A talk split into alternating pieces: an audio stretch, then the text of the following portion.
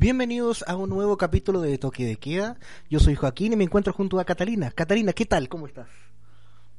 ¿Qué tal? Me siento como corresponsal porque después de semanas nos estamos viendo las caras, estamos aprovechando toda la magia de Discord para saber que no, no somos seres sin cuerpo que hablan, sino que tenemos corporalidad y existimos en este plano material. No somos una psicofonía. Sí, no somos una psicofonía. Maravilloso saber eso. Oye, y también aprovechar a nuestro invitado, que eh, de seudónimo eh, llamaremos Luigi. se siente a gusto con ese apodo. ¿Qué tal, Luigi? ¿Cómo estás? Bien, chiquillo, gracias por invitarme, gracias por dejarme contarle un par de cositas interesantes el día de hoy. Eh, hay harto material, hay harto material, así que estoy dispuesto a responder todo lo que ustedes quieran que les conteste. Así que jueguen. Bacán, súper bienvenido. Eh, qué bueno que, que a pesar, sí, panelistas, que a pesar como de toda la, distancia podamos tener esta, estas oportunidades, porque es rico, eh, como siempre hemos dicho, poder hablar con más personas que manejen temas mucho mejor de lo que nosotros podríamos exponerlo. Así que muchas gracias por darte el tiempo y por estar hoy día compartiendo con nosotros. Por aceptar la invitación a nuestro programa. Que se ha escuchado en Guatemala. Saludos a Guatemala. Sí, cierto. Me parece. Me parece. ¿De qué vas a hablar el día de hoy, Luigi?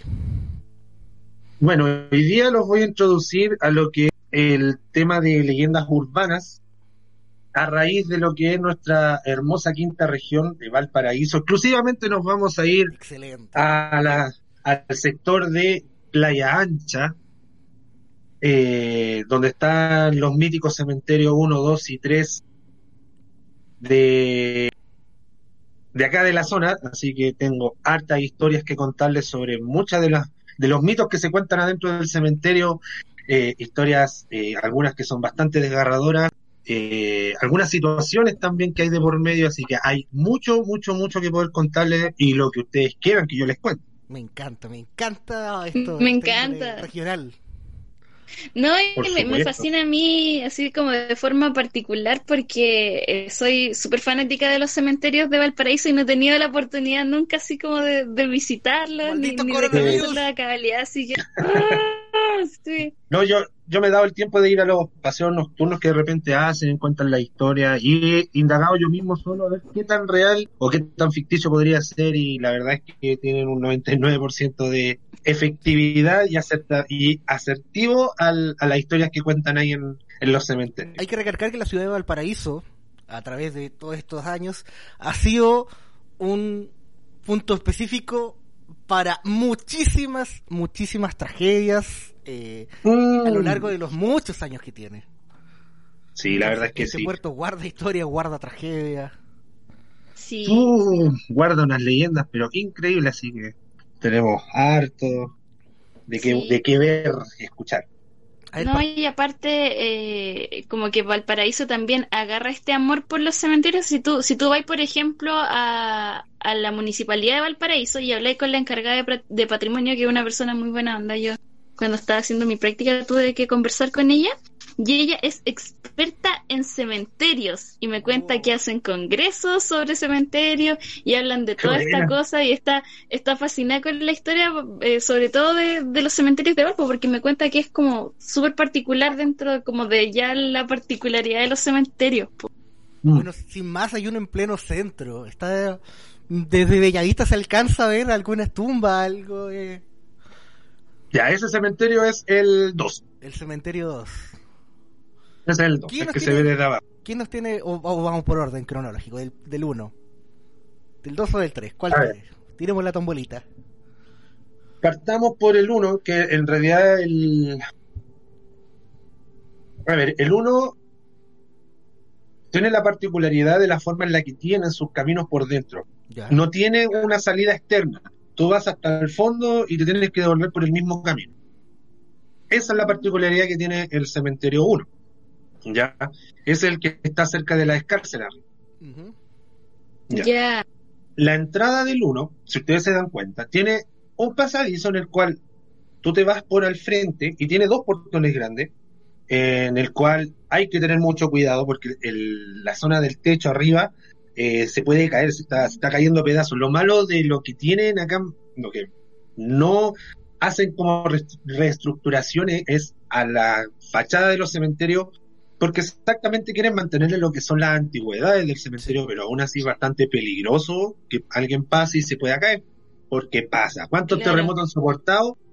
Varios. Entonces igual están igual es bien extraño y esa es la capacidad, esa es la, la particularidad que tiene el cementerio uno es que tú al entrar tienes dos portones y tienes dos pasillos, pero hay un pasillo que es cortísimo, pero el otro te hace subir hacia arriba del cementerio y ves puros mausoleos. Es muy difícil ver eh, lápidas en el suelo.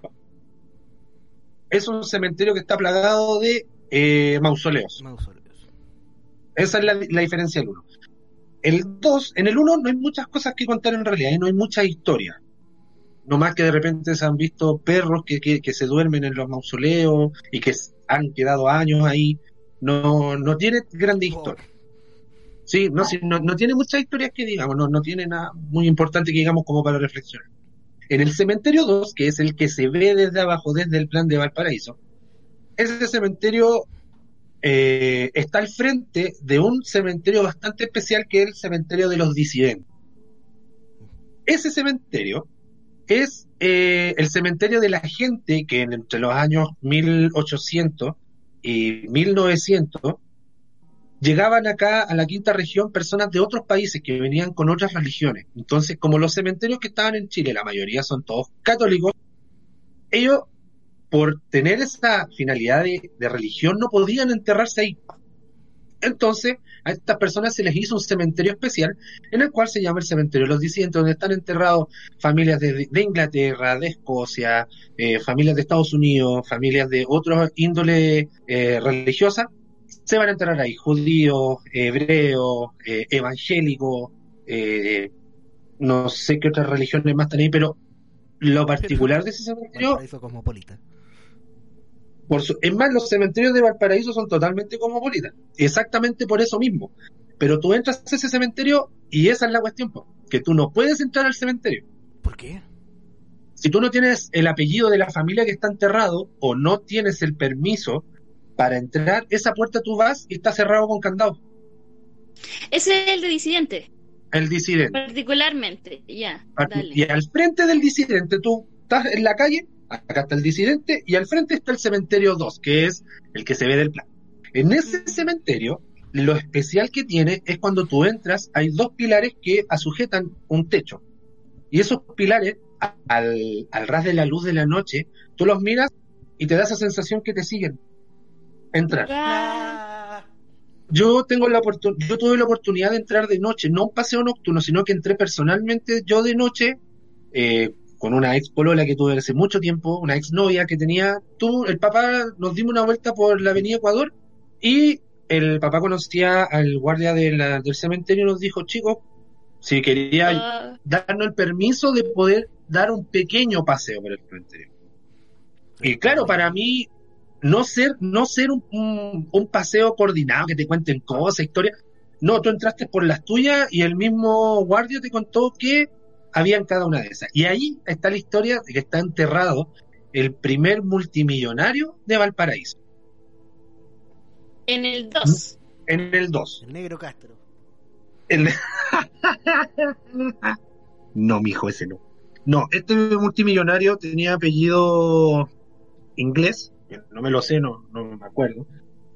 Pero dentro de ese mausoleo, porque es un mausoleo grande, hecho de mármol, es más, ustedes cuando ven desde abajo, desde la avenida Ecuador, ven una esquina, ¿cierto? La esquina de, ¿qué del cementerio, que es donde la gente se... Ya, en esa parte tú te puedes asomar y mirar al plan. Y justo en esa esquina está el mausoleo en una esquina. Ese mausoleo, por dentro, tú ves que está cerrado con eh, siete candados. Mira, mira qué curioso. Está cerrado con siete candados que son eh, especialmente anti-robo. Pero ¿cuál es la particularidad de ese mausoleo por dentro? Que tú miras adentro de ese mausoleo y tú ves un trozo del ataúd asomado. Y ese, sí, y ese, y ese ataúd está hecho de marfil puro azul con bordes de. marfil puro. Y la manilla es totalmente de oro. Y nadie puede entrar ahí. Nadie puede hacerle fuerza y lo han intentado. Han entrado a- al cementerio, han entrado a robar osamentas, que es lo común que a veces hacen muchas, muchos compadres que andan por ahí. Obvio, es Valpo, hay que rescatar algo, usted sabe. Pero. Sí. Claro. Oh, es- No muestra el amigo. Uf, no, y en ese mausoleo no está solamente enterrado el multimillonario, sino que está enterrado su sobrino, que es quien siguió el legado de la construcción de Valparaíso en parte. Y él está enterrado bajo él, pero su ataúd no se ve. Pero sí están enterrados los dos en el mismo mausoleo. Y solo ellos Y- dos. Solo ellos dos, no hay nadie más de la familia. ¿Por qué? Porque el, el sobrino de este caballero fue el último que quedó de la dinastía de ellos. Entonces no hay más, no hay más familiares de ellos, no existen. Entonces, igual es interesante saber que están enterrados los últimos multimillonarios de Valparaíso ahí. Y lo otro que, que encontramos ese día Literalmente fue- bajo siete llaves. es que ese es el tema. El guardia te tira la broma de están guardados bajo siete llaves. Y están guardados bajo siete llaves. Porque ellos llama el- constru- Ujú. ¿Qué cosa? No, dale, dale, dale. Sí, sí. No, que ellos construyeron siete eh, mansiones, mansiones tipo Valparaíso, en todo Valparaíso, pero nunca se supo cuáles eran. Por eso se supone que cada candado es una mansión que ellos construyeron en Valparaíso, pero nadie sabe cuáles son esas mansiones. Me llama caleta la atención lo que te iba a decir antes, que sean solo dos personas que estén enterradas ahí, ¿cachai? Y que con eso haya como terminado el linaje de esa familia, pero que siga ahí intacto el, el mausoleo con los candados, con que no, no haya podido ser saqueado, ¿cachai? Después de tanto tiempo, igual me, me parece súper curioso. Es que lo que nos dice el guardia es que la gente que ha intentado abrir los candados se le han roto los caimanes. Eso es lo que pasa. Han intentado caimanear lo- las cadenas y se rompen los caimanes. O sea, algo tienen esas cadenas de especial que nos dejan que las corten. Y el guardia me dice que esas cadenas son totalmente cadenas que uno puede poner en un portón o para cerrar algo normal. De candados normales de ferretería. Pero algo tienen esos candados que no te deja romperlos. Y han intentado caim- eh, con un caimán cortar lo- lo- las cadenas y no pueden. El No se puede. poder del huecufi. Qué cuático. Anda tú a saber. Y ahí, en ese cementerio, eh, tú caminas un poco más al lado y está lo que es en la zona de los nichos. Ya no existe la zona de los nichos porque se fueron abajo con el terremoto del 2010. Ya. Y como ellos no tienen permiso de tocar nada de lo que esté ahí por el tema de, de la infraestructura que hay, claro, como patrimonio, yo pasé de vuelta porque pasamos de vuelta por ese pasaje al llegar a la puerta y tú veías hacia el otro lado de los nichos y veías trozos de ataúd, osamenta, ropa, eh, hueso, lo que se te podría ocurrir dentro de los mausoleos y quedó todo abierto, no, no se puede arreglar, no pueden ya arreglar. ¿Ya esa parte está como clausurada o, o están ahí expuestos? No, no, no, tú, tú puedes pasar y tú lo ves A la así vida. A la vida. O sea, o sea, depende, depende de tipos, ¿cachai? O sea, si tomáis algo, estáis una eh, infringiendo la ley y otra eh, molestando a los muertos, No, no, pero nadie puede hacer nada al respecto porque no podéis tocar, ¿cachai? Exactamente. sin toca, se mira pero no se toca. No, no he querido tocar nada, Claro. sino, pero a simple vista se ve la, el, lo expuesto, los cadáveres, ca- eh, ataúdes. De- Sí, obviamente no se ven, no se ven cuerpos. ¿Por qué? Porque esos, quedar. es que esos nichos son antiguísimos. Lo que encontráis son huesos, ropa, zapatos, trozos de ataúdes, eh, cráneos. Puedes ver cráneos dentro de, la- de los nichos. Y a veces tú puedes ver hacia el otro lado del, del nicho porque está roto, está todo trizado, todo caído. Entonces, no haya, no hay otra forma. Y eso es lo que, lo que se puede contar más allá del cementerio 2, excepto del angelito que está eh, puesto en la parte de abajo. Y ese angelito es Sí. la misma copia del angelito del cementerio 3. Ya. Ah, ¿y eso tiene alguna razón? Sí, resulta que ¿El ese angelito angelito, Canal 13? el angelito, eh, son dos angelitos. Eh, extrañamente, el cementerio 1 no lo tiene, porque tiene otra figura. que hasta el día de hoy yo no sé cómo describirla porque no parece un ángel, sino que parece una persona que está eh, sentada vigilando la entrada del cementerio. Pero no sé, no es un ángel, no tiene alitas. Pero este ángel que está en el 2 está mirando en dirección al 3 y el del 3 está mirando direccionadamente hacia el 2. Me encanta. ¿Qué tal, compadre? me Se mira, encanta. se topan, se topan. Dije, li- literalmente se Oh, topan se uno con el otro. polalean. Me encanta. Sí, entonces ahora yo creo que viene el tema fuerte porque aquí es donde hay mucho material. y mucha cosa. Es el cementerio 3 de Playa Ancha, un cementerio que se hizo en 1887, sumamente grande y antiguo. Eh, pucha, tiene 165 mil metros cuadrados donde se han, y creo que ahora se expandió un poco más. Eh, prácticamente el cementerio 3 eh, tiene una sensación tan, tan especial porque se nota que tú entras y te abre un portal al mundo que corresponde. Y, y es extraño porque la sensación que tú sientes al entrar, tú ves el ángel en la entrada del cementerio 3, pero ese ángel no te quita la mirada hasta que tú pases por al lado de él. Es como, bienvenido, pasa por aquí y te va a encontrar cualquier cosa. Eh, eh, ¿Qué eh, ese angelito te da una, una, una sensación como bienvenido, y te deja bienvenido, vaya a asustarse, yo lo dejo. Y, y es verdad, y es verdad, y es verdad, es la sensación que se da el 3. Ahora, que es eh, los caminos del cementerio 3, eh, yo creo que son un poco más, más difíciles que, no sé, seguir un, un mapa de The Legend of Zelda, una cosa así. Eh, te da, la, te da la, circu- la cir- la circunstancia de poder caminar por esta necrópolis eh, visualizando muchas cosas, eh, mausoleos, eh, bloques, eh, tumbas, al fondo vas, tú- pues, en algún, en algún momento, Pleno cerro y vista al mar.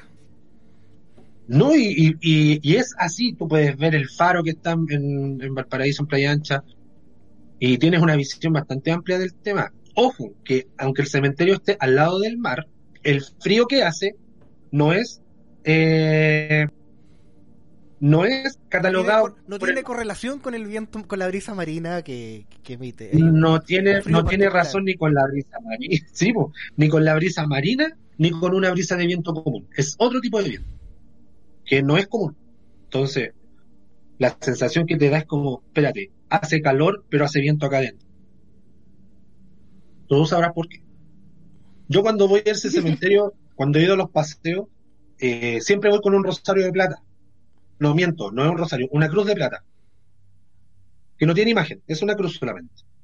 No tiene una imagen de Cristo ni nada de eso, es una cruz de plata. ¿Por qué? Porque la persona que me regaló ese, ese, ese collar me dijo, este collar suele proteger y absorber quizás las malas vibras, energías que te puede producir entrar al cementerio, porque e- ese mítico dicho, cuando vas a un cementerio tienes que frotar los zapatos fuera de tu casa porque te puedes llevar tierra y te puedes llevar algo.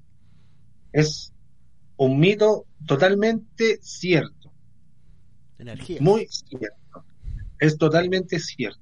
Y hay, por eso es que hay gente que de repente toma tierra del cementerio, hace este tema de las brujerías, que hace el tema de, la, Sí. de las malas obras. Y exactamente es por lo mismo, porque se supone que la tierra del cementerio está cargada con energía negativa de gente que murió quizás de buena o mala forma. Pero a la larga es energía que ya no existe, que es una energía muerta. Algo que a ti te puede impedir seguir viviendo. Y por eso la gente ocupa mucho el tema la, la gente que se, pro- que se preocupa de hacer el mal, del tema de tirarte tierra al cementerio o hacer un vudú con algo así. Eso es lo malo. Me gustó, Mm. me gustó el concepto como, como salió, como siguió. Gente que se preocupa de hacer el mal. Es- Eh, es que para eso lo usan, que para eso lo usan. No, no le veía otra explicación porque no creo que no creo que haya usado tierra de cementerio para plantar un rosal. No, no, no.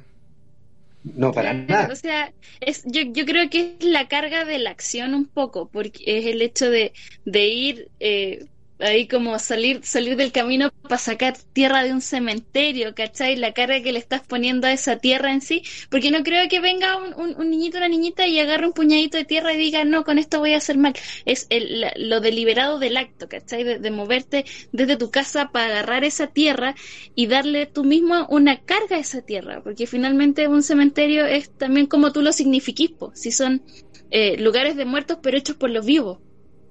¿Cachai? Entonces, eh, es súper pertinente lo que tú dices de gente que se preocupa de hacer el mal. ¿cachai? Yo creo que, eh, claro, puede ser parte de la energía. Es que también depende de dónde se saque esa tierra. Porque hay gente que saca la tierra de personas que son buenas y no pasa nada.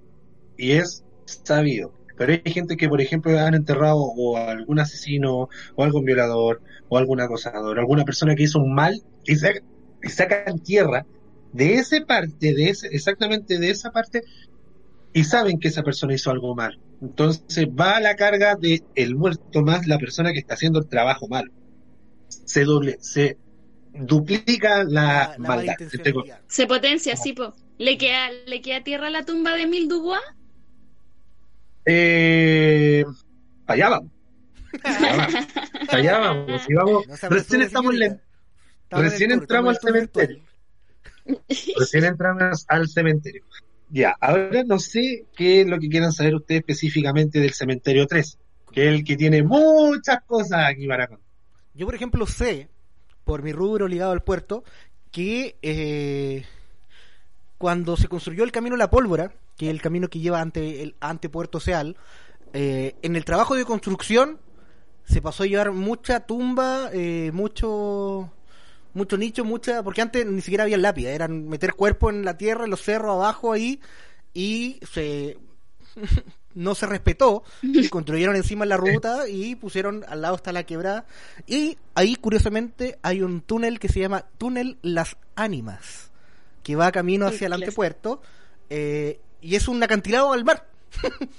Está, termina parte del cementerio, la carretera por donde pasan los camiones y túneles donde frecuentemente hay accidentes. En ese túnel y, y en lo- y por esas cuestas no hay señal, siendo que hay antena acá en Playa Ancha hay antenas. Eh, no hay señal celular y eh, que en el- los trabajos de construcción uno pasaba porque antes era un camino, un atajo para la gente que vivían por venir o tomas que vivían cerca de la quebrada y habían esqueletos salidos de, la tierra y gente así que no respetó y muchas de esas cosas o se arrojó al mar o, o se, se capturó resto de ocio, resto de, de cosas y no respetaron pa, y construyeron el camino de la pólvora para el antepuerto. Eso es lo que yo manejo en mi formación portuaria, por así decirlo. Sí, no, eh, y está bastante correcto, porque resulta que el trozo que demolieron del cementerio 3, exactamente cementerio 3 en ese momento cuando hicieron el camino la, la pólvora, estaban bajo recursos, bajo recursos de dinero. Y ellos vendieron el trozo del cementerio donde pasa el, el camino. Ahora, ¿qué pasa? Que ese pedazo que ellos destruyeron era mucha de la gente que murió en el terremoto del eh, 80 y... Acá fue el del 85, ¿no? Sí, el de Valparaíso. El Valparaíso fue en 1906 y el 85 1906. Santiago. Debe ser antiguo. Ay, ya, el de 1900, Hubo, el de hubo 1900, otro, hubo otro en, en San Antonio, ¿no? pero ese ¿Uno está lejos del cercano? 3. Sí. Sí, Ah, no, no, no. Ahí hay Pero- vampiros. No, pero me refiero a que estuvo como cercano a la, a la- a la zona como del epicentro, pudo haber sido fuerte. Sí, pero este creo que fue el de 1906, el que fue el destructivo, el que fue casi 10. Ah, sí, el del Ya, 6. ese- sí, sí. En el cementerio 3 está enterrado gente del 85 y del 906. Entonces, el trozo que ellos agarraron fue el de la gente del 906. Pero ¿qué pasó? Cuando ellos tomaron el- la ruta de ese cementerio y destruyeron, habían casas de personas que eran familiares de personas que murieron. Sí. Y por respeto a su familia y por la devoción que les tenían, quizá algún familiar que murió en el terremoto, tomaron sus casas y se cambiaron al lado del cementerio. Y al lado de ese cementerio había una casa que era extrañamente eh, negra. Tenía tablas, pero las tablas estaban podridas. Pero dentro de la casa no había nada podrido. Ya. y era uno de los familiares del, del cementerio. Entonces, ¿qué pasó? En esa casa eh, había una mujer que en ese tiempo todavía se creía que las mujeres podían hacer el tema del mal de ojo, brujería y todo eso. Y como estaban al lado del cementerio, tenían la opción de poder robar eh, osamenta. Hicieron el, el- Y yo tengo entendido que, claro, esa casa fue demolida, la gente se tuvo que ir y llevaron a pasar un trocito del cementerio con cuerpos del terremoto. Y eso quizás produce el tema ahora esto de, de la energía que produce los accidentes en ese camino. Ese. Y, y quizás debe ser por eso, pero sí es verdad que sacaron un trozo del cementerio por querer construir la carretera, pero era gente que estaba muerta del terremoto del, de 1906. Lo otro, lo del tema de, de, de este cementerio en- de bajos recursos y sus problemas, eh, también vino a la polémica hace poco debido a que eh, existen filtraciones de agua Agua servida. agua servida eh, en el interior, en el interior de algunas tumbas. Oh. Entonces hay algunas tumbas que sean recientes y antiguas eh, que se han visto inundadas por por las napas de, de agua inter- interna, por así decirlo, por los canales subterráneos. Contar también que hay historias de eh, apariciones de gente que está enterrada en ese cementerio y Oh. sus familiares han tenido la presencia que no sé, despiertan en la noche, los ven en el living y el familiar enterrado fantasmal les dice tengo frío, tengo frío y luego van al cementerio 3 y ven que la tumba se estaba inundando. Oh, Sí. Eh, han tenido exposiciones de que su- sus deudos han ido extrañamente a presentarse para decirles que eh, están teniendo una mala pasada hacia el otro lado. Entonces, ¿qué hacen? Muchas familias han dicho lo mismo, que han sentido presencia de, de la gente que está muerta de su familia y les dicen que o tienen frío o se toman el cuello, lo han visto así, eh, o de repente los ven flotando que técnicamente está flotando en el agua y han ido al cementerio y han corroborado que sus ataúdes o nichos están con agua y, y es muy extraño ese tema. Sí, las, pres- presencias y el tema de las apariciones eh, no son no son ficticias como uno dice, no, compadre, estáis sufriendo de, no sé, algún trastorno visual, un trastorno mental. No. Hay gente que está muy sana de mente donde sí ha visto apariciones. Me subo. ¿Qué podrán escuchar? ¿Qué- qué Me, me sumo ahí. Pero dejémoslo para el final Sí. porque pronto capítulo 10, sus Sí. relatos acá en Toque de Queda. Y bueno, el tema de, de las inundaciones creo que no lo han arreglado, pero eso fuera de lo que tú ves en el cementerio cuando tú vas al paseo, no ves nada de eso. No hay ninguna zona, no hay ninguna zona que esté cerrada, no hay ninguna zona que te digan no pasar por inundación, no, nada. dato, dato aparte, eh, hoy leí en el diario, programa grabado el día 7 de mayo, 7 de mayo, en el diario La Estrella, que los cementerios no abrirán este Día de la Madre por miedo a que haya eh, masividad. Por ejemplo, Claro. por contagio, por distanciamiento social, lo- los cementerios de Valparaíso no abrirán este Día de la Madre. Una, es una pena, pero bueno. No, no hagamos caso y tratemos de no de no romper la regla y no llegar al cementerio a, a nadar, por lo menos allá, que es lo ideal. Lo ideal es mantenernos vivos para poder contar este tipo de cosas. Exacto, para seguir sacando Exacto. capitulitos. Sí. Sí. O sea, igual es algo un poco desgarrador porque como, como siempre, yo siempre he tenido la, la creencia de que finalmente los cementerios jamás han sido para los muertos, son para los vivos. Porque es la forma en que a lo largo del tiempo hemos, hemos ido desarrollando formas de lidiar con la pérdida de alguien. Pues hay gente que, que en, sus rit- rituales, sobre todo cristianos, les da mucha paz ir a dejarle flores a- al, difunto, ir a rezarle, eh, tener un lugar donde poder visitarlo. Por eso también eh, hablam- hablamos de, de personas y familiares de detenidos desaparecidos que hasta el día de hoy siguen eh, reclamando porque no tienen ni siquiera eso, pues, un lugar a donde ir, ir, ir a llorarle a su, a su muerto, ¿cachai? Entonces es, es cuático, sobre todo una, una pérdida tan, tan grande que es la de, la de una mamá para muchas personas eh, que encuentran mucho consuelo en el, en el en- sobre todo en el rito de la fecha y en el rito de ir a visitar, es, es cuático, po. Es, un, es un dolor, yo creo que yo creo que el dolor igual, saber que las personas que no aparecen, que dentro después de lo que les voy a contar hay una historia que es bastante eh, se mira el tema de la gente que aparece y no aparece. Pero yo creo que el tema de que tú tengas que enterrar a alguien que no está o que no apareció, simbólicamente es un tema más doloroso. Yo creo que sí enterrar a tu persona que tú la ves. Sí. Eh, totalmente aceptable que las personas sufran el doble. Pero claro, los cementerios yo creo que están hechos para, para la gente que está viva, para poder eh, no perder un recuerdo de alguien que estuvo contigo quizás tu vida entera. Eh, pero también hay otras personas que creen en el tema de, sobre todo los, mexicanos, en hacer el tema de los altares en las casas.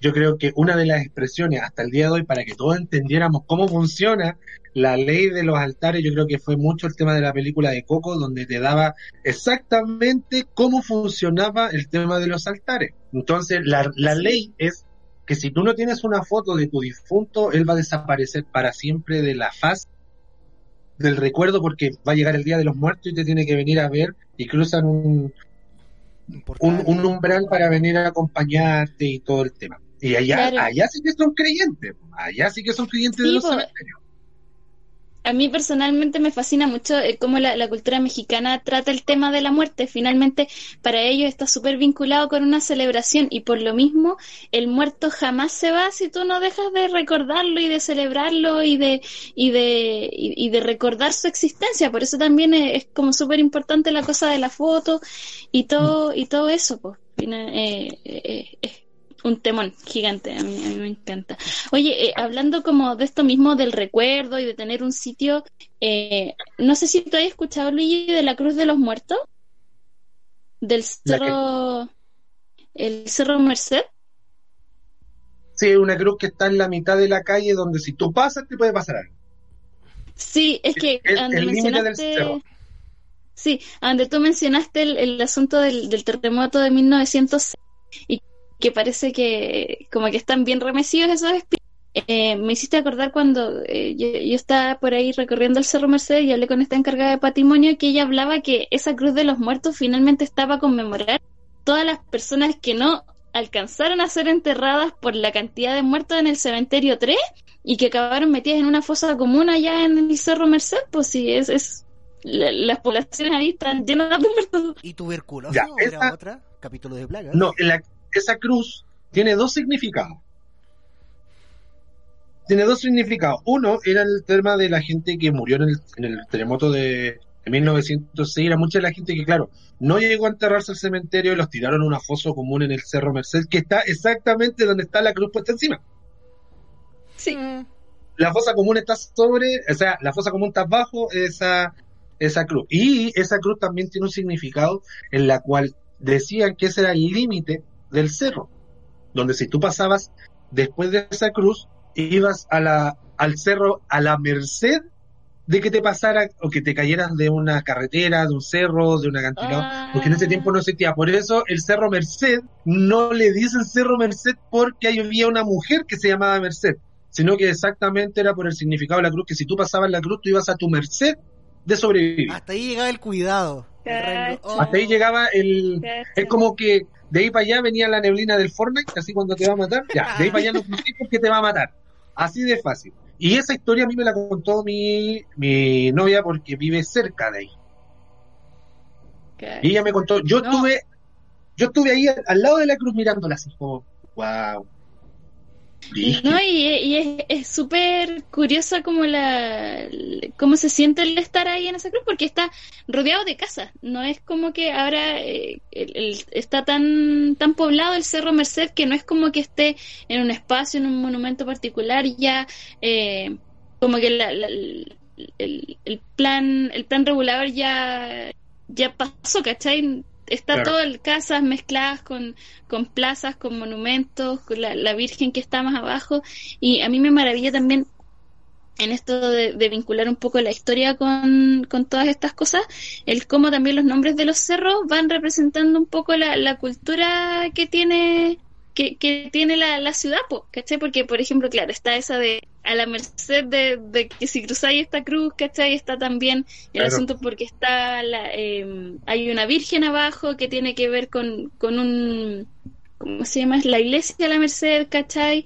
Eh, tenéis por el otro lado el cementerio 1 y 2, que por mucho tiempo hizo que esos cerros se llamaran Cerro Panteón, pues ahora está como Cerro Cárcel, pero, pero también fue súper fuerte la presencia de los cementerios para poder darle ahí el nombre, ¿cachai? Era como la, la gran cosa que marcaba la existencia de esos Ahora, obviamente, el mm. tema de la, de la conectividad paranormal que tiene una ciudad rodeada por la muerte. Sí, sí, si lo vemos por eso, sí. Y ahí es cuando empieza el tema de lo que te cuentan dentro del cementerio 3. Y ahí es donde empieza el tema de las leyendas y los desastres de Valparaíso. empecemos. Y aquí, y aquí empezamos, porque tú al entrar al, al, entrar al cementerio 3, sí, porque estas son, leyendas ciertas y que pasaron. Eh, tú caminas hacia el lado, tú miras al angelito que está en la entrada de frente. Volvemos al y, lo, sí, y lo primero que tú ves a tu lado izquierdo es un mausoleo de la Armada, común y corriente, Armada de Chile, se entierran los marinos, bla, bla, bla. Exactamente al lado, entre un mausoleo grande importante y el de los marinos, hay un mausoleo, eh, una cripta mausoleo eh, de concreto completa, pero no tiene puerta.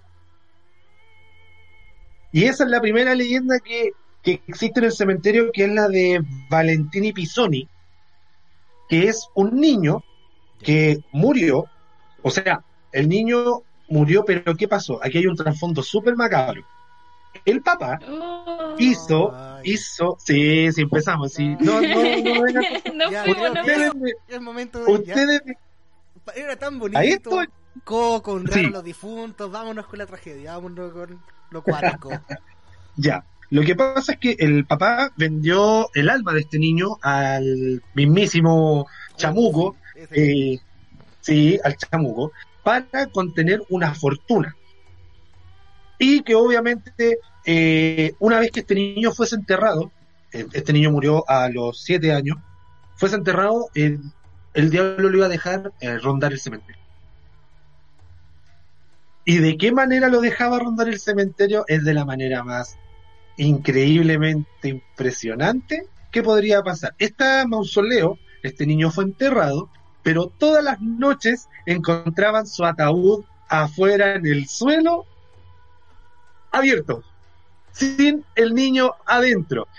¿Y qué pasaba? Que muchos eh, eh, personas de estas que trabajan en los cementerios, los cuidadores, desertaban del trabajo porque encontraban el ataúd afuera del mausoleo con la tapa semiabierta, sin nada adentro y siendo que el niño había muerto hace muy poco.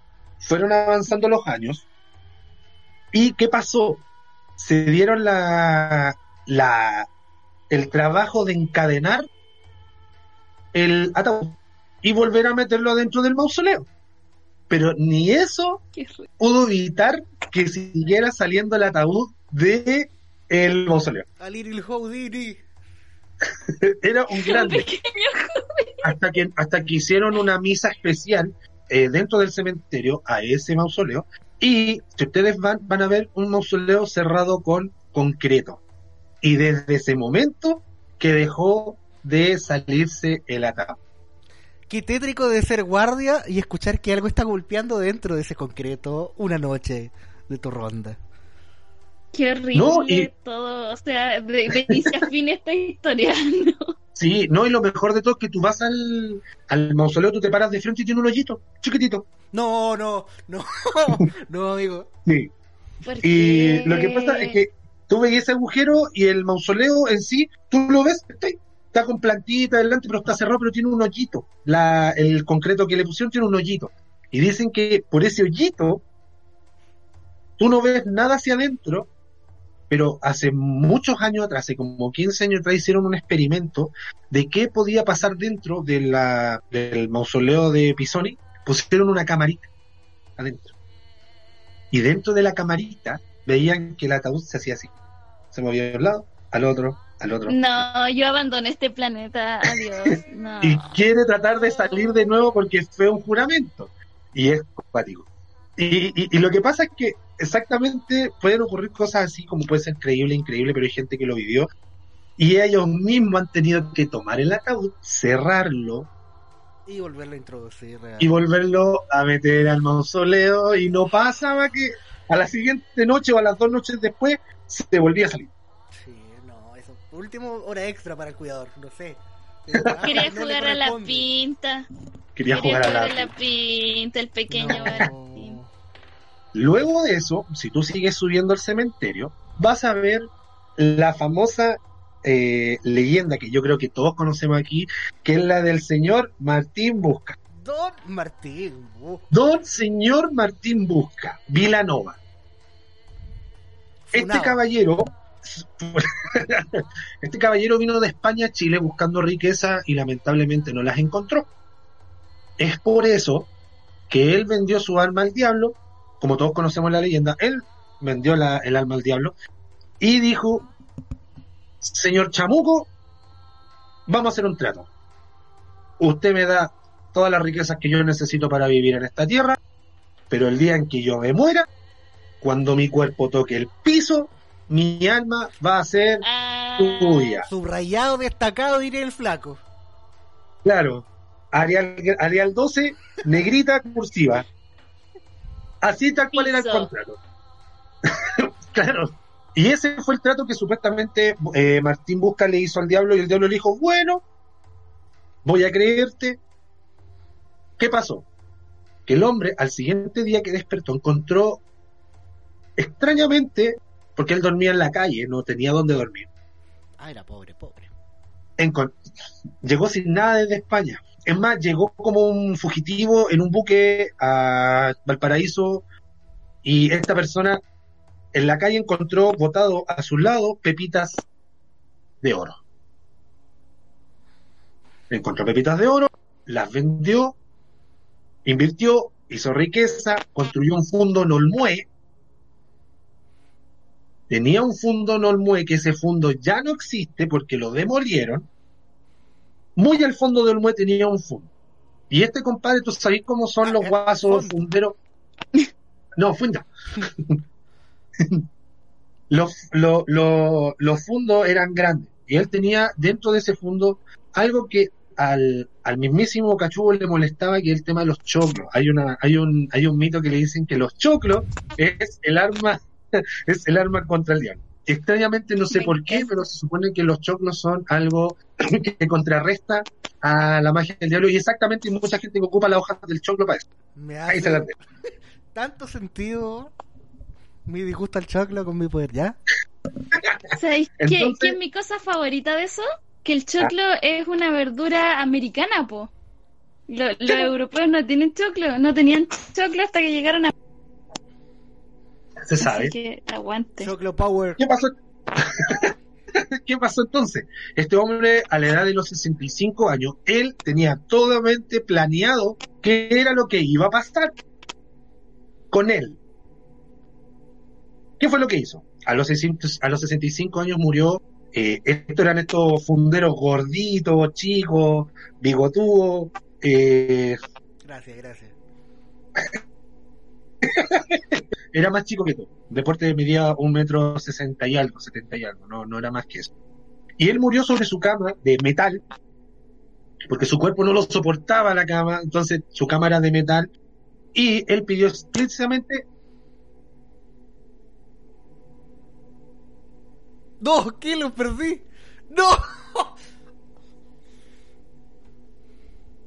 La grabación no se ha detenido, gente. Eh, acabo de ver una falla de conexión con mis dos invitados. Eh, corte A, esperemos que vuelvan. lo mismo. Oiga, espera. Tranquilo, tranquilo. Se cayó hasta la cata. Cata, estás. Ah.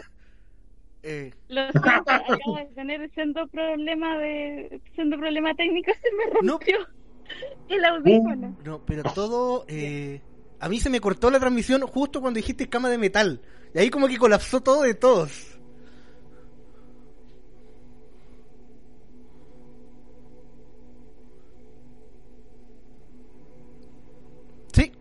Definitivamente colapsó nuevamente. Esto es raro. Se rompe el audífono, se te apaga el audio. Ah, tengo un choclo en la cocina, ¿no? Ayuda. Bueno, entonces, para terminar la, la, la, la, la anécdota de Martín Busca, era que el hombre le pidió a la gente de su casa que cuando llegara la carroza fúnebre no hicieran que el ataúd tocara el suelo, ni su cuerpo tampoco, porque una sola parte de su piel que tocaba el suelo, para él. Véngase, vamos a cobrar. Claro. Entonces, lo, lo raro fue que llegó la carroza fúnebre y se estacionó por un costado de la, de la casa. A las una de la mañana llegó la casa a buscarlo. Su cuerpo todo el tema. Pero a las una y media de la mañana, a más o menos, sonó otra carroza. Esa carroza entró al fondo. Era una carroza negra con caballos negros y un jinete que era una persona que no se le veía su cara. Y era el diablo que lo fue a buscar. Por supuesto. ¿Qué pasó? Que la carroza esperó muchas horas ahí. La gente del fondo estaba extrañamente, sabía qué raro porque el servicio fúnebre ya lo tenían y llegó otra carroza, quizás fue una equivocación, no lo saben. Esa carroza se quedó hasta ahí. ¿Qué pasó? La carroza fúnebre real, que fue a buscar a Martín, lo llevó hacia la iglesia, la parroquia que está en Valparaíso en la Avenida Argentina. En ese tiempo era una capilla, no existía. Y ahí fue el velorio de Martín. Ojo, no fue en Olmué, fue en Valparaíso. Porque allá llegó él y allá se quiso ir. Entonces, eh, como ustedes sabrán, él hasta, las últimas, él dijo, no, pues, yo no quiero que, se siga cumpliendo el tema, yo no quiero que me entierren bajo tierra. Entonces, ¿cuál fue lo que, fue la inteligencia que hizo? Eh, su sepultura está afuera. En exterior. Tú llegas al cementerio, tú ves la caja, el mausoleo grande, sostenía con, eh, creo que son tres o cuatro patas de, de león de seis león. dedos, Sí. cuatro patas de con seis dedos cada una y exactamente fue para hacerle burla. Está desde el ras del suelo, está con tres escalones hacia arriba, las patas esófago encima, y él en ese tiempo ya existía el tema de hacer construcciones antisísmicas. Entonces su mausoleo, el techo que tiene, que es en forma de un círculo, es antisísmico. Han pasado terremotos como el del, no- del, del 906, el del 85, el del 2010, el que hubo hace poco en el 2014, 15 por ahí. Y ese mausoleo no ha sufrido ningún daño alguno. Construcción de calidad. Dicen que mucha gente se saltaba el muro de atrás, donde está la fosa común del cementerio, en ese tiempo, y hacía magia negra bajo el, el, el, el mausoleo. Prendían velas negras, rojas, hacían eh, magia negra, hacían eh, escrito, signos, y hacían como pactos con el diablo. Mucha gente está que creían en ese tema, iban ahí porque creían que alrededor de ese ataúd estaba rondando el diablo esperando algún día que este ataúd se rompa, caiga y Sí, pues. toque el pinche suelo para cobrar la deuda y que no ha podido. Y yo creo que ese es el la persona que engañó al diablo, que es el, el guaso que engañó al diablo, porque aquí se convirtió en un guaso. Esa es la historia de Martín Busca, el guaso que engañó al diablo. Y hasta el día de hoy está todo, está todo borrado, no hay nada, pero tú vas, te acercas al mausoleo y tú ves que está eh, prepicado con cuchillos, Sí, cosas de signos, sí. no sé, hacia abajo, signos, eh, cosas raras. Le- le Sí, sí, si cualquier cosa te servía para, para rayarlo y es cuático. Y, y- y es una de las cosas que, que también el cementerio tiene como historia. Ahora, ¿Qué eh, pasará cuando toque realmente el suelo? yo creo que DJ Méndez. yo quiero hacer una quiero hacer una apuesta en vida que esa cosa no se va a caer hasta que yo me muera. ¿En serio? Sí, no va a es que en realidad, ¿sabéis que eh, a mí me, me pasa por la mente que el tipo, yo creo que gran parte de su fortuna debió haberla eh, invertido en, es la mejor ingeniería antisísmica del, del momento. No Mm. creo que vaya a, a caer pronto. A mí me recuerda un poco al cementerio de Nueva Orleans. El cementerio de Nueva Orleans es súper conocido, una porque eh, Nueva Orleans está eh, por debajo del nivel del agua, entonces no puedes enterrar gente porque eso se inunda. Entonces todos los mausoleos y todas las tumbas están por sobre el nivel del suelo.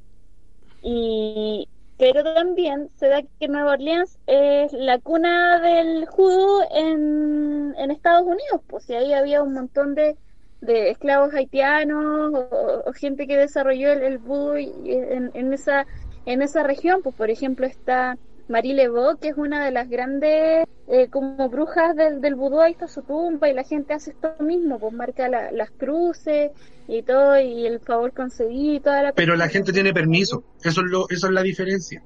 La gente ya tiene permiso para hacer eso por la creencia, pero acá no. Tú no puedes hacer eso en un ataúd de una No, persona común y corriente. No, pues y en realidad, de hecho, a los familiares de Marie Laveau tampoco les gusta como que vayan a hacer porque se llena de, de cruces, pues. Entonces, no, Sí. Mm. como que también el, el gran mausoleo está así súper súper rayado, no, no es la idea. Cata pudo arreglar como lo que... su audífono porque se escucha bajito igual, un poquito. No tengo. como que Oh. morir irremediablemente, lo siento. Ah, entonces voy a necesitar que a haga que estar mi ojo cerca. eso. Necesito que haga el, el famoso plano de, de niño grabando selfie. Que es Sí, el, el niño grabándose. el niño, la guagua agarró, la guagua agarró el celular. El famoso plano de la guagua. Estoy, estoy viendo si tiene juego del celular. Ese. Entonces, el, una, otra de las cosas que tú sigues subiendo al cementerio y tú ves el sarcófago, o no me acuerdo el nombre, cómo se llama, pero ya voy a llegar en ese, a ver si me llego a acordar. Hay una leyenda que es el de un barco que zarpó desde Valparaíso con cobre. Dentro de esa embarcación iban 25 tripulantes. Ese cobre tenía que llegar a Argentina. Y el único lugar donde podían pasar era por un estrecho, que no me acuerdo cómo se llama el estrecho, pero no es el estrecho de Magallanes, otro estrecho que hay abajo, en, al último en Chile. Y extrañamente ese barco nunca cruzó el estrecho. Nunca se supo qué pasó con ese barco, nunca se supo qué pasó con los 25 tripulantes de ese barco. Se hicieron las investigaciones, las indagaciones, se hicieron búsquedas, jamás encontraron nada del buque, nada. El buque desapareció como cualquier otro buque en el Triángulo de las Bermudas. Naufragio chilensis. Que tampoco. Ni naufragio ni nada. No quedó nada, no, no se, se perdió del rastro del radar, todo, no, no se supo nada. Ya. Desapareció el barco, se lo tragó el agua. Entonces, ¿qué hicieron en Valparaíso? Eh. Hicieron un, un mausoleo simbólico en el cual adentro están enterrados los 25 cuerpos, pero hay un tipo de entierro especial que es un entierro simbólico y en este caso son la gente esto de los detenidos desaparecidos que, que decía la Cata, que es el tema de en vez de poner el cuerpo de la persona, tú pones pertenencias importantes de la persona dentro del ataúd. Y dentro de ese Y ese mausoleo. de ese de ese mausoleo de los marinos eh, están esos eh, ataúdes con pertenencias de ellos. No hay nadie dentro de ese mausoleo. Y la placa te da el nombre de las personas que supuestamente iban en el viaje. Y dentro de ese mausoleo no hay nadie, pero sí están enterradas las cosas de ellos. ¿Cómo lo explicáis? Eh, Son cosas que el cementerio 3 nomás te puede dar. Luego tú sigues subiendo y ves eh, una pileta especialmente eh, puesta al medio del cementerio. Y, cerca de ahí estaba el tema de los... Es un... Son nichos de solamente eh, del equipo de fútbol Santiago Wander. Completo. Especialmente para ellos, para jugadores, eh, personas que están afiatadas a la directiva, eh, personas importantes. Está enterrado el loro, el, el, el famoso loro de Wanderito. ¿En serio? Está enterrado en ese mausoleo, tiene su espacio y tiene todo. Y es hermoso. Pero ¿qué pasa con esa pileta? antes de que Valparaíso tuviera construcciones en Playa Ancha y mucho en la zona de arriba, existió una persona que llegó a Valparaíso y llegó con su hijo. Eh, DJ Méndez. llegó con su hijo y él dijo, voy a juntar, él fue el primero que intentó hacer negocio con el agua aquí en Valparaíso cuando la gente empezó a llegar. ¿Y qué hizo él? Arriba en el cerro, en la última parte del cerro, hizo un tranque. Ya. Y el hombre, por avariento, cerró el tranque y eso le dejaba el no paso de agua a la gente hacia abajo. Esa- bueno, ustedes saben que el plan nunca se llamó plan y fue por el, el nombre de plan a Valparaíso fue porque era un tema de plan de reconstrucción después del terremoto, por eso ahora se llama plan. Por- no, no era un plan de porque, ah, vamos a ir al plan de Valparaíso, no. Era por eso, por el plan de reconstrucción. Plan se llama, ¿Pero qué pasó? ah, Para la gente que no conozca, es, es- así es llamado el centro del paraíso, la, Mm, el centro La parte plana. la parte plana de los cerros. claro. Entonces, este compadre construyó el, el tranque arriba y llegaron los días de lluvia.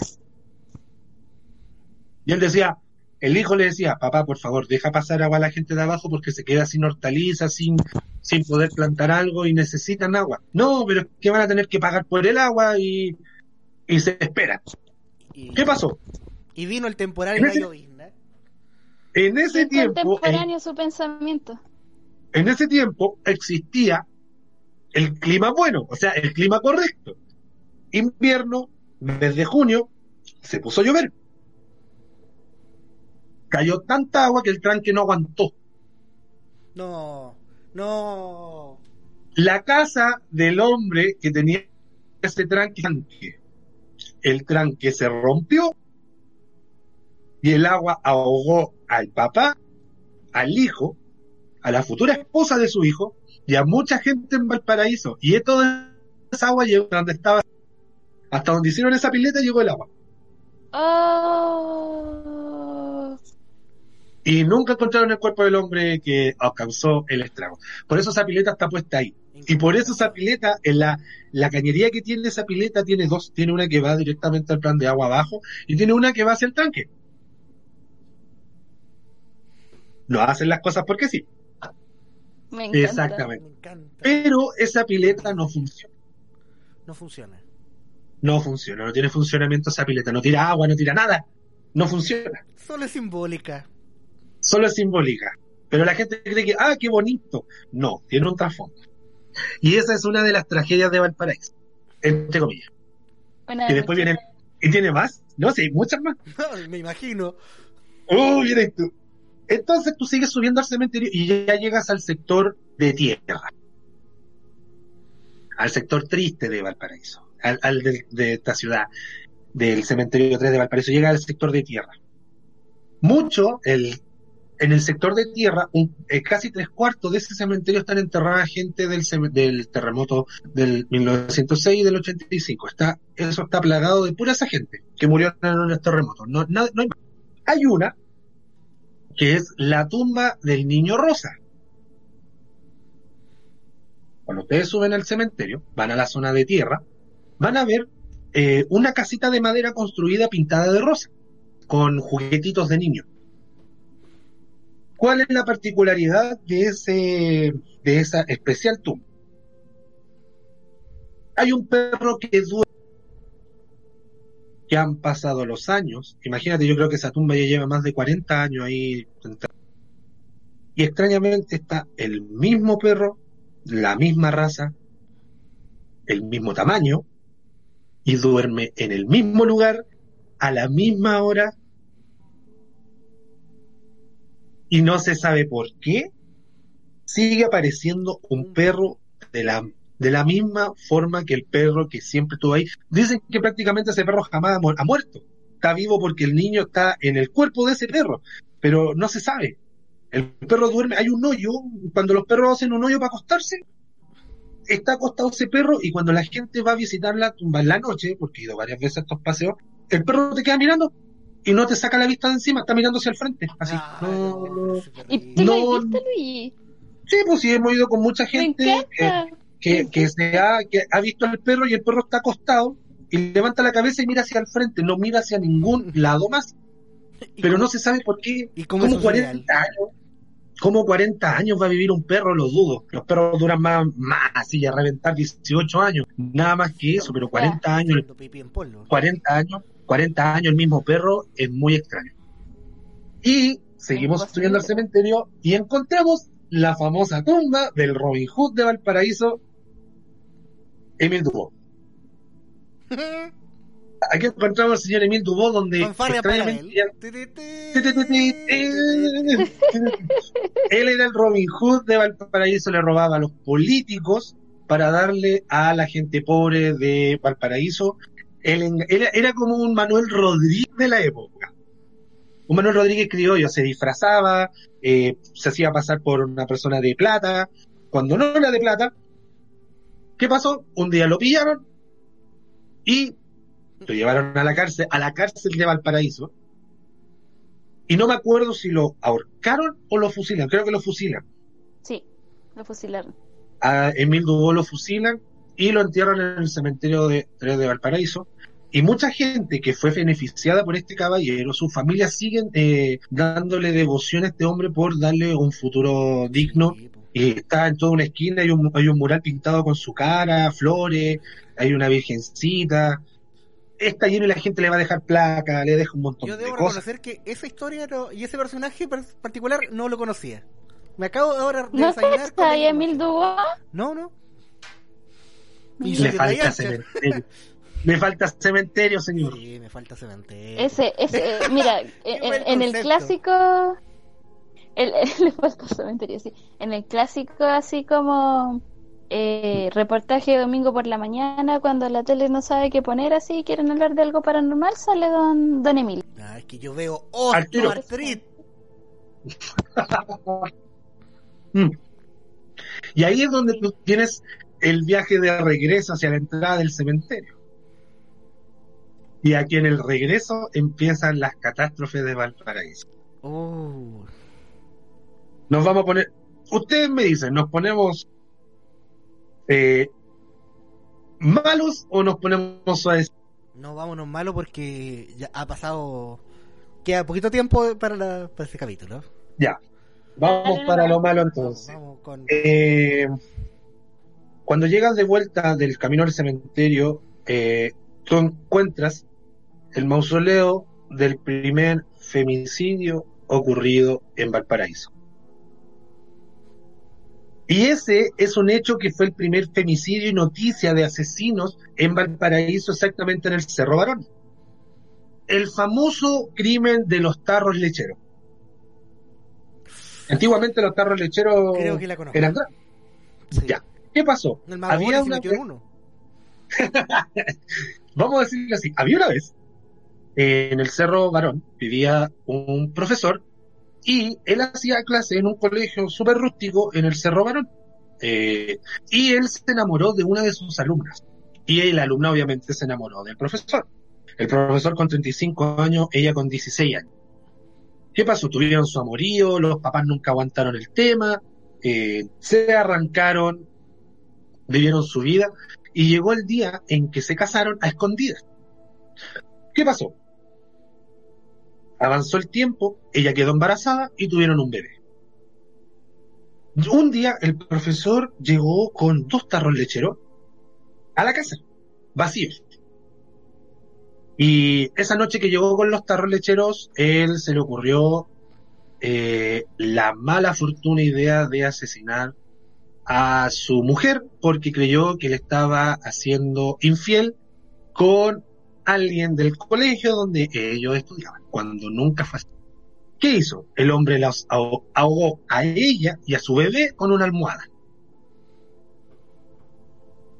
Y obviamente tenía que ocultar los cuerpos y él dijo, perfecto, trajo los... Él tenía tan bien planeado esto, trajo los tarros lecheros, las mató y las metió adentro del tarro lechero. Uno metió a la niña y en el tarro lechero metió al bebé. Y esos tarros lecheros él los llenó con eh, cal y tierra y los dejó en el patio. Y este hombre, para arrancarse de lo que había hecho, le pide a un vecino que le cuide los tarros lecheros. Vecino, yo me voy de viaje por dos semanas, por favor necesito que me cuiden estos tarros lecheros porque es para un negocio. El vecino no tenía idea de qué había dentro de esos tarros. ¿Qué pasó? Pasaron la semana y el vecino empezó a sentir algo extraño, un olor eh, muy, muy fuerte en el patio y venía desde los tarros leche. ¿Cuál fue la mala gracia del vecino? Dijo que extraño que salga un olor, abrió el tarro y lo que encuentra en el cuerpo en descomposición de la niña. Y en el otro tarro encuentra el bebé y en ese tiempo no existía la PDI, pero sí existía, creo que era la Policía de Inteligencia Nacional. No se llamaba PDI antes, se llamaba Policía de Inteligencia Nacional, él llamó a los carabineros, llamó a la, inteligencia y, esto, y lo raro es que cuando encontraron el hecho, el profesor volvió del viaje. Y él pilla, y lo pillaron infraganti porque el vecino dijo, llegó el profesor, él me entregó estos tarros y eh, bueno, le dieron una sepultura a esta niña con su bebé en el cementerio. El mausoleo no tiene nombre, así que nunca se sabe dónde está enterrada. Están enterrados obviamente los dos cuerpos en el mismo mausoleo, pero el profesor eh, murió en la cárcel de Valparaíso porque cumplió condena perpetua. Y dicen que la se ve de repente eh, a la niña con su bebé en brazos caminando por los bloques del de, el cementerio. Ustedes me dijeron que partiera brígido, yo partí eh, a la mala. Sí, a esta altura del capítulo, siga, siga. Ustedes, me dijeron, vamos a seguir bajando y encuentran los bloques del cementerio, que son los departamentos del cementerio, donde tú puedes viajar por el segundo piso y por el primero. ¿Qué pasa? Hay dos historias. Tú vas a la zona donde está el cruce de los bloques y pasan dos cosas. Uno, que hace mucho tiempo, muchos años, yo creo que ya hace 40, 50 años atrás, trabajaba un cuidador con su perro y entraron a saltar el cementerio y a este cuidador le dispararon en el pecho y lo matan en el cementerio y al perro también lo matan. ¿Qué es lo que tú ves? Cuando tú vas al cementerio, lo, lo, que tú ves ahí es eh, a un guardia caminando con un perro eh, viejito a su lado. Tú ves al cuidador caminando por el sector donde lo mataron y el otro es que todos conocemos la leyenda de la piedra feliz, todo lo que pasaba en la piedra feliz hmm. antes de que la dinamitaran, porque la dinamitaron a final de... resulta, que dos jóvenes se iban a casar, ese mismo día se iban a casar, y la novia se queda en la, en la iglesia esperando al novio y el novio no llega. Ellos habían hecho un pacto en la piedra feliz, en la cual iban a vivir felices para siempre.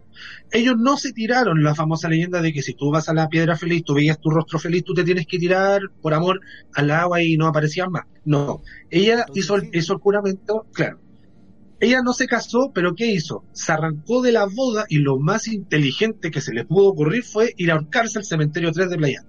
En el mismo cruce.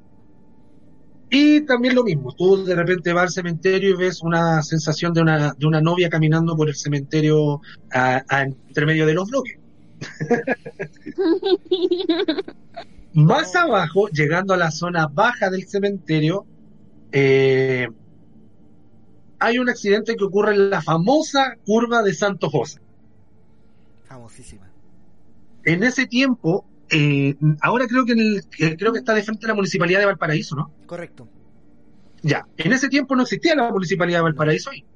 había una un INACAP anteriormente y eh...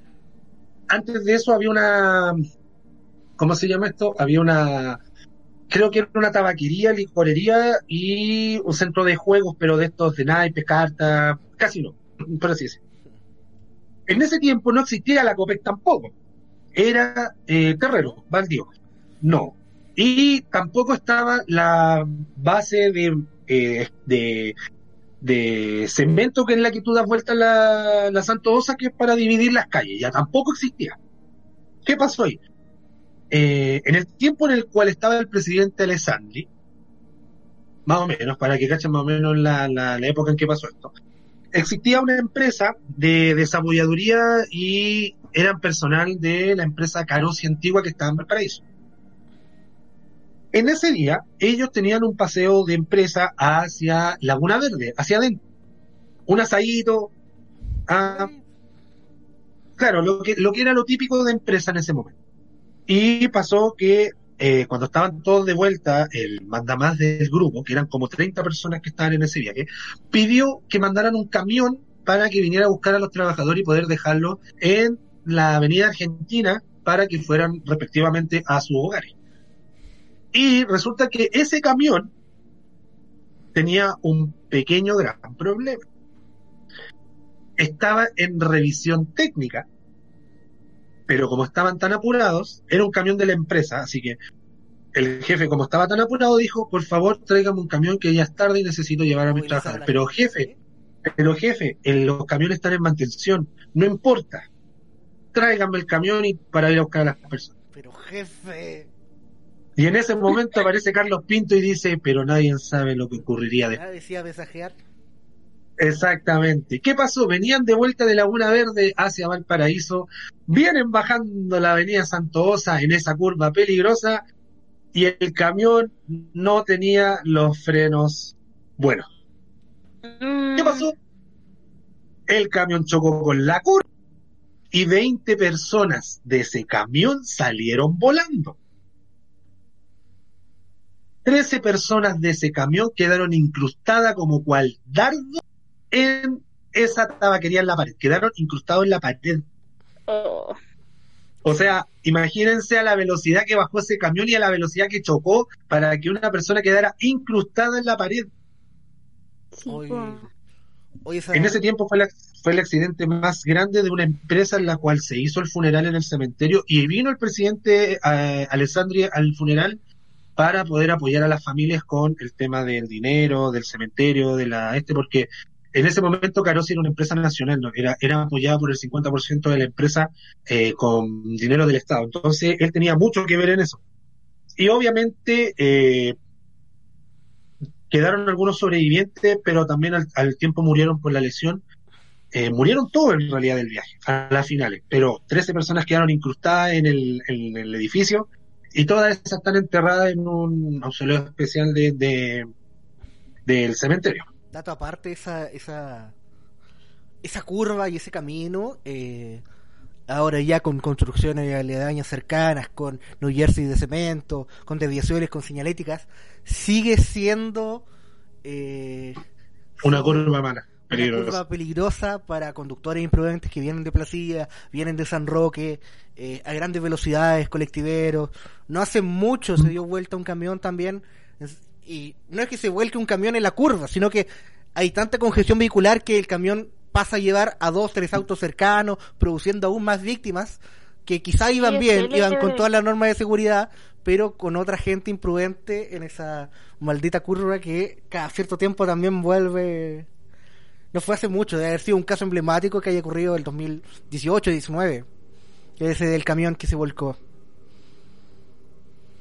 Exactamente, y es, es lo que tanto la avenida Santos ha sido lo más peligroso en este mundo, y ese fue el accidente más grave. Y ahora, el último accidente, para cerrar lo que es el tema de lo que pasa en las leyendas de Valparaíso, antiguamente, donde está la Plaza Victoria en estos momentos, había en esa calle una celulosa de la revista El Mercurio. Hacían la celulosa en un, en un bloque, en un edificio de tres pisos. En el primero tenían la fábrica de la celulosa para hacer el diario El Mercurio de Valparaíso. El diario más antiguo de... Sí, el diario más antiguo de Chile después de la Aurora. Después de la Aurora de Chile. Entonces, ¿qué pasó? Era una noche, por lo que tengo entendido, era una noche tranquilita. Y las personas que estaban trabajando en esa celulosa sufrieron otro de los accidentes más grandes de Valparaíso, que fue la explosión de la celulosa de Valparaíso. Que así es como la gente lo, conoce en algunos. fue tan fuerte la explosión que derritió el pavimento para que vea el calor que produjo la explosión. Obviamente hay personas que sobrevivieron de otros pisos que no fueron destruidos por la explosión, pero mucha gente murió de la que estaba trabajando en este accidente. Dicen que la llama de la explosión se vio desde Viña a Valparaíso, se vio la como una bomba atómica, de la misma forma se vio la explosión hacia arriba. Y fue tan fuerte y tan contaminante que quemó el pavimento, lo derritió y y obviamente mucha gente murió y hay mucha gente que está enterrada en el cementerio 3, en una esquina hacia abajo de los mausoleos. Se ve que está el sector especializado de las personas que murieron en este gran accidente. Eh, pero hay uno que es muy especial, ustedes van a esos mausoleos y ven todas las personas que murieron con su nombre, pero hay una persona que es NN. Ya. Su tapa de su lápida es una placa de metal. Y dice NN. Nada. Ahora, ¿por qué no fue enterrada de la misma forma? Porque ellos creyeron siempre que iban a poder encontrar el cuerpo y poder enterrarlo. Pero jamás lo han encontrado, entonces técnicamente la placa quedó ahí, no, no la han sacado nunca más. Oh. ¿Qué más? A ver.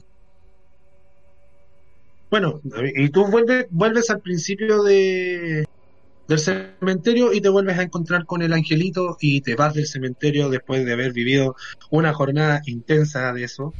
No, como lo ha sido este capítulo, ¿ah? Vida con todo lo... Y eso es lo que te ofrece los paraísos. Esa es la, la gran historia que tú puedes encontrar acá. Y darse los paseos de verdad. Es un lujo, Guruguru, darse un paseo Mm. por, el por los cementerios de Valparaíso. De verdad. Yo se los recomiendo Historia pura. se los recomiendo, de verdad. Los chicos de Tour Nocturno Cementerio, ellos hacen estos tours y son tours que yo creo que lo que te cobran vale la pena. Porque la sensación es increíble, eh, las historias son totalmente reales, no son nada cosas inventadas. Ahora, ¿cuál es el tema? Tú en el cementerio 3 de Valparaíso, tú con luz, tú puedes salir de ese cementerio. Pero hay un cementerio en Chile que si tú te pierdes de noche, no puedes salir hasta el otro día que es el cementerio general de Santiago. Tú te pierdes en la noche, hacen tours, pero tú te pierdes. Y olvídate que podéis salir porque no te acuerdas de la entrada. Porque tiene... Hay gente que se pierde hasta de es día. pues Luis. ¿Tú, ¿Tú la has visitado alguna vez? Estuve a unos metros de haber entrado, pero tenía otro plan en ese día, así que no, no Yo pude. tuve Pero tengo las ganas de... de, de visitarlo unos días antes del terremoto del 2000 que, que quedó para la cagada el, el cementerio después del terremoto, pues se cayeron algunos mausoleos súper antiguos, pero eh, así como cuando estaba la pequeña gigante el 2010, así nosotros con, con mi familia y después dijimos, ya, no, no, no es lo suficientemente creepy esta cuestión, así que vamos al cementerio.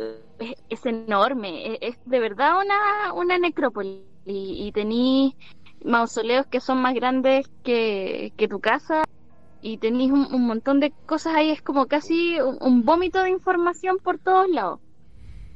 Sí, es grandioso. Sí, Mucho mejor que el Sí, es, es cuático. Bueno, pasáis por, por varias cosas así como súper emblemáticas. Está el clásico de la novia, veis alguna, algunas lápidas. De hecho, así como por puro valor arquitectónico, yo ya recomiendo la visita porque tenéis eh, casi como un, un- Comparini. un museo histórico ahí de, de estilos y de tendencias que no solo trascienden el día, pues sino también la muerte. Pues tenéis unas pirámides,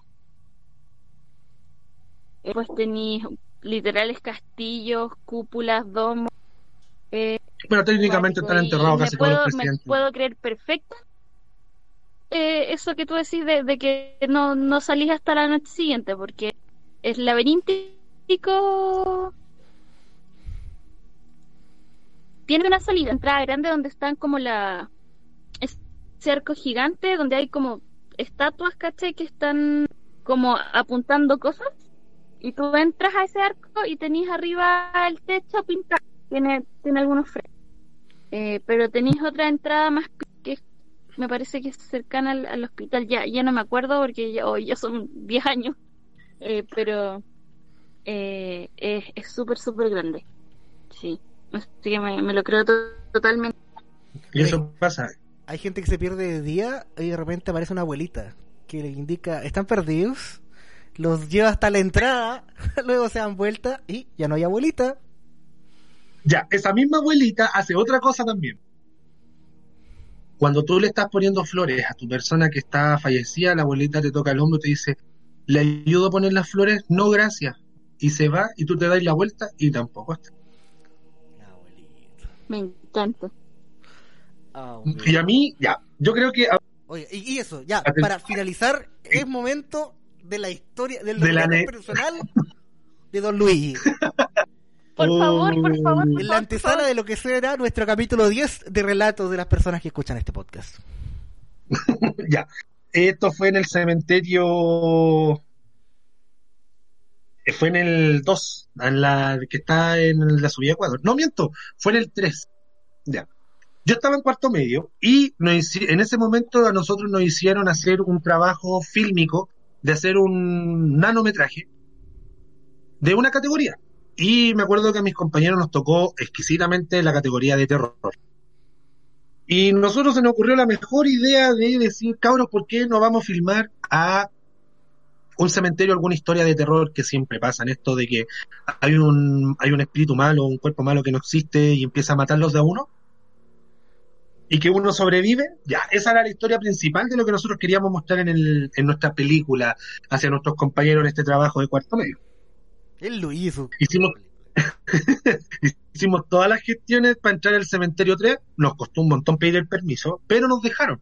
Pero nosotros nos dejaron entrar a las 8 de la noche, no a las 12, que queríamos entrar a la noche, ¿cachai? Para sentir la, la emoción y la sensación del cementerio. Bueno, cuento corto, llegamos al cementerio, al principio empezamos a filmar a las 9 de la noche, éramos seis personas, era un compañero que estaba filmando, y los actores en sí. A mí me tocó ser el personaje de el hombre que estaba muerto, que le hacía este tour en el cementerio, y mis otros compañeros hacían el papel de los visitantes del cementerio. Y resulta que empezamos a grabar, igual nos demoramos harto, estuvimos como dos horas y media, tres horas metidos en el cementerio, grabando ciertas escenas las cuales tratamos de filmarla en ese momento cerquita de la entrada, cosa de no morir en el intento de asustarme y todo el tema. Y empezamos las grabaciones y filmamos todo común y corriente. Fin, nos salió las grabaciones filete. Eh, mi compañero editó el video, bla, bla, bla, bla, bla, bla, bla. Teníamos que entregarle la copia de edición a la profesora más la copia final de la película en sí para mostrarla las dimos la impresión, todos, empezaron a mostrar sus películas de acción, de suspenso, de romántico, de, de comedia, y veníamos nosotros al último.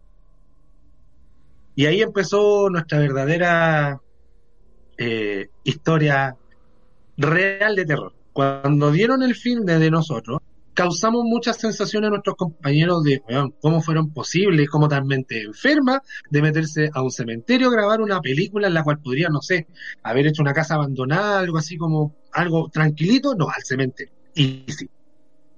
Y mostramos la película, la filmación, perfecto. Nos sacamos, obviamente, muy buena nota. Eh, a mis compañeros les gustó la película y a nosotros nos quedó una sensación bastante buena. Pasaron dos días y fue un jueves en la cual mi profesora de lenguaje, que era la profesora que nos hacía, nos dijo, Gonzalo y sus compañeros necesitamos hablar con ustedes. Revelaste tu nombre. Sí. Y nosotros quedamos como, pero si no hicimos nada malo en la película, nada que fuese algo mal. Resulta que nos llevaron a la sala de proyección donde era la, la sala audiovisual y dentro de la sala estaba la profesora de historia, la profesora de religión, la profesora de lenguaje y estaba la subdirectora del colegio. Ya, suena. Nosotros dijimos- que estuviera la profe de religión.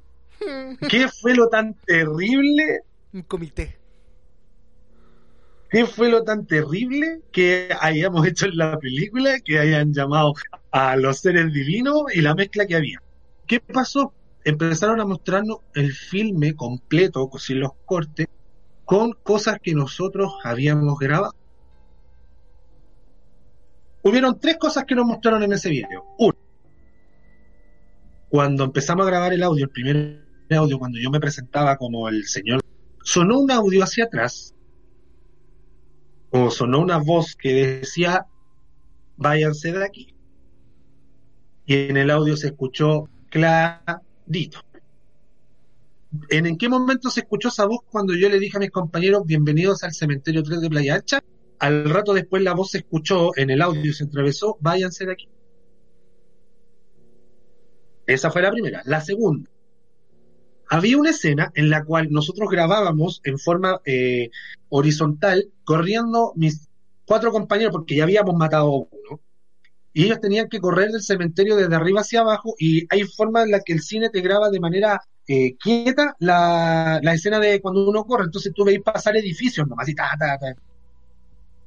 cuando llegado el momento en que la profesora le puso devuélvanse, se veía que en la otra calle de atrás se veía corriendo una sombra de casi dos metros y medio a la par de, de mis compañeros. Flaca, larga. Venía corriendo con mis compañeros en la calle de atrás. Adiós para siempre. Y lo peor de De todo fue la no última tenía- tercera. De casualidad no tenía un sombrero ese caballero también. No, no, el hombre sombrero. No, Está cosa. ahí un, está ahí un capítulo atrasado, Luigi. Sí, pero me falta escucharlo, tengo que escucharlo. Pero, y en la tercera cosa que yo creo que fue la más grave, me pasó a mí. Había una escena en la cual me filmaban el close-up en lo que es mi rostro y hombro, eh, caminando con mis ojos inyectados en sangre, se supone que me estaba transformando en, el- en este demonio que venía a matar a las personas, y venía bajando del cementerio Un Y en un momento- viene Muy bien. Sí, en un claro, y en un momento se ve un destello blanco que pasaba por al frente mío. La profesora retrocedió el destello y se vio que detrás de mí había una señora afirmándome el hombro y asomándose por un lado de mi cabeza, weón. Sin mentirte, yo quedé en ese momento mis compañeros, yo creo que nos no, nos reventamos de miedo más que mis compañeros que vieron la película porque nos pasaron a nosotros.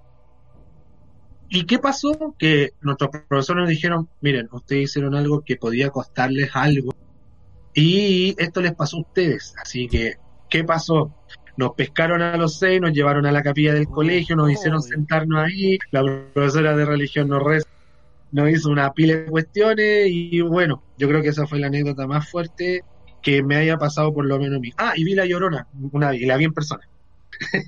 Mm, Así que esa, la- esa historia la voy a contar. Yo creo que les voy a mandar eh, un audio o algo así para el próximo capítulo Sí. contando de cómo vi a la llorona. por favor. Pero esa fue mi, esa fue mi historia personal. Fue mi historia personal ante ese cementerio y esa, con eso yo creo que damos un pequeño inicio para el para el capítulo 10.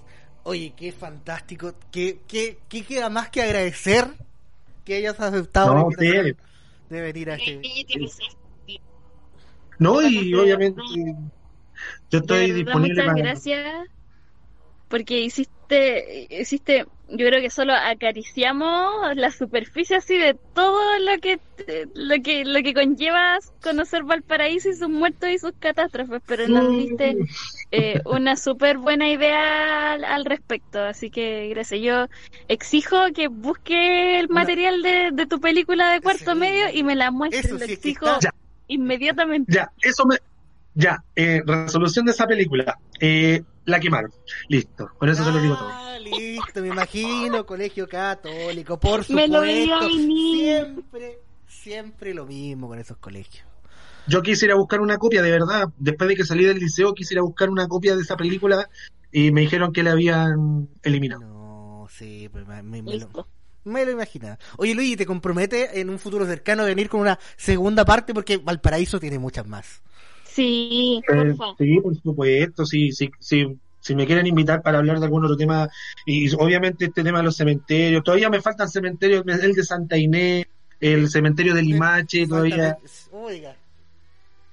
Y el de Limache, y tragedias más por la quinta región. ¡Ay! sí, Sí. hay más, hay más, hay más, y tengo más material. Por eso, si ustedes, obviamente, si me lo permiten después, eh, me pueden invitar de nuevo, yo no tengo ningún problema y yo les puedo ayudar. O sea, les puedo contar más cositas y otras cosas más que han pasado hasta en los hospitales, así que Por supuesto, pues Luis, hay más, hay hay- más, hay hay más. más que invitados. Yo creo que también todas las personas que están escuchando o estarán escuchando en el futuro este capítulo están súper agradecidas de, de tu de tu to- toda tu sabiduría respecto a esto porque la, la he hecho un arte así que muchas muchas gracias de verdad Nombrado Sí, panelista de este programa. No, gracias a usted. Gracias por invitarme, de verdad. Sí, aunque yo la, me la siento. energía me siento paranormal haya asesinado mis audífonos pero Sí, el. Oye, fue raro, fue raro. Fue Pero se raro. cortó justo, va a quedar, yo no pienso editar esa parte, va a quedar igual de raro como lo, lo viví yo. Sí, porque yo, le, yo, yo te escuchaba sin audio, yo veía a la gata que no aparecía, Se le Y de repente- celular, sí. Porque nosotros en estos momentos nosotros nos vemos, la gente oyendo no, pero nosotros nos vemos. Yo al, al Joaquín, al Checho le hice con el oído, le dice, no te escucho. Y No, claro, no al rato después la Cata volvió, mostró el audífono y el Checho dijo, ahí volví, yo dije, ahí te escucho. Entonces fue muy, muy raro. Yo-. Y Maggie rió. ¿Qué pero Y yo escuché tu historia completa, pues Luigi. El No, Checho fue el yo que lo- quedó fuera. Yo lo corté, sí. Yo quedé en la parte Oh. de la cama, en la cama de metal, y ahí pa, pa, pa colapsó todo. Oiga, Ah, bueno, en eh, ese momento igual no lo dije. Creo que amerita finalizar este capítulo para la gente de Spotify que nos sigue eh, con una canción porteña. Pero ¿cuál podría ser? Mm. Mira, con todo lo que ha pasado, no creo que Valparaíso, mi amor, sea una canción acorde. Ah, Mm, Yo creo que podría finalizar con, la de Gitano con la Rodríguez. de los Jaiba. O la de los Jaiba, Valparaíso, de, de los Jaiba, un bonito tema. Yo, yo lo recomiendo, a mí me encanta esa, esa canción. Usted es el invitado. Yo creo que el, el Luigi merece poner la canción de final, así Usted es que el yo invitado. Este capítulo ha sido completamente suyo. Gracias por darnos sus conocimientos. Y nos vamos con ese Gracias tema para la gente de Spotify. Eh, muchas gracias por escuchar. Si está escuchando esto en Spotify, presione el botón seguir para tener eh, estadísticas de, de la gente que nos escucha. Si está escuchando en YouTube, suscribirse, un comentario, un like, nunca está de más. Eh, y nos vemos pronto en un nuevo capítulo de Toque de Queda. Descansen en paz.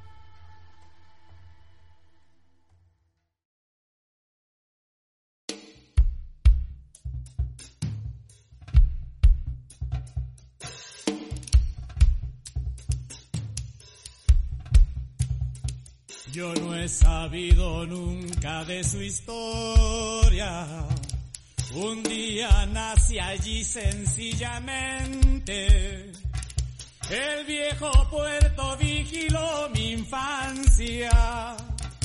Con rostro de fría indiferencia. Porque no nací pobre y siempre tuve un miedo inconcebible a la pobreza. Yo les quiero contar lo que he observado para que lo vayamos conociendo. El habitante encadenó las calles, la lluvia destiñó las escaleras, un manto de tristezas fue cubriendo los cerros con sus calles y sus niños.